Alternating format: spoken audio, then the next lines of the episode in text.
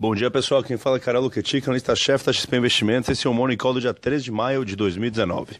Os mercados globais começam a semana em queda após a pior semana de 2019 na semana passada, com uma incerteza ainda grande em relação aos próximos passos da negociação comercial entre os Estados Unidos e a China. Ao longo do final de semana, o assessor econômico da Casa Branca disse à Fox News que as tarifas permanecerão em vigor enquanto as negociações continuarem e que a China teria convidado o representante do comércio americano e o secretário do Tesouro de volta a Pequim para negociar, mas ainda sem data marcada.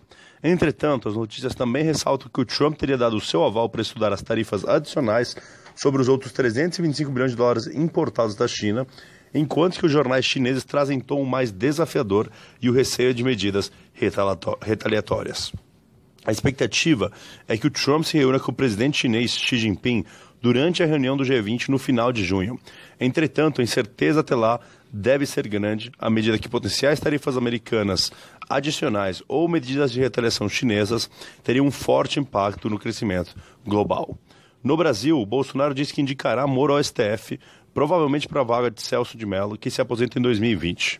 O movimento, que frearia a potencial ambição do ministro, tem resistência no Congresso. Além disso, dois movimentos do PSL trazem incerteza ali no campo político. O primeiro, movimento a favor da manutenção do COAF com o Moro, e o segundo, movimento contra os acordos com os partidos de centro, em especial a negociação envolvendo ministérios.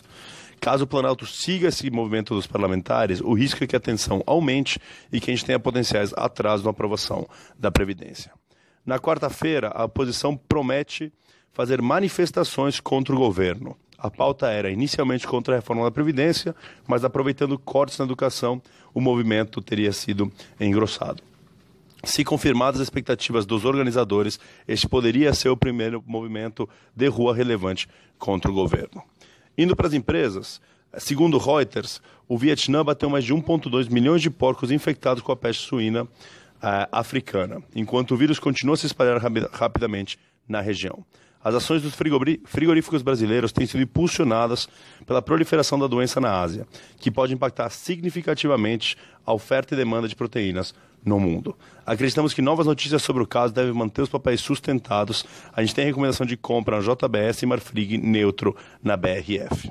Ainda do lado das empresas, na última sexta-feira as ações da Suzano caíram quase 9%, após terem subido 7% na quinta-feira, à medida que na conferência de resultados a empresa deixou de passar uma perspectiva mais clara em relação à sua estratégia comercial e, portanto, uma potencial retomada de preço celulose.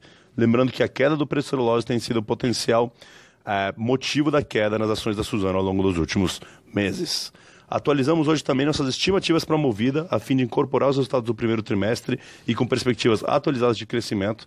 Mantemos a recomendação neutra, agora com preço-alvo de 13,50 e potencial de 14% de alta.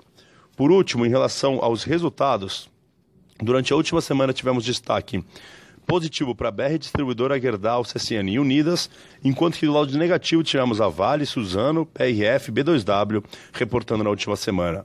Esta semana será é, marcará o final da temporada de resultados, com destaque para hoje, é, reporte de resultados da COSAN e da JBS, amanhã Banrisul e Taesa e na quarta-feira Ultrapar, Marfrig e Semig. Basicamente é isso nesta segunda-feira. Desejamos a todos uma boa semana e qualquer dúvida estamos à disposição.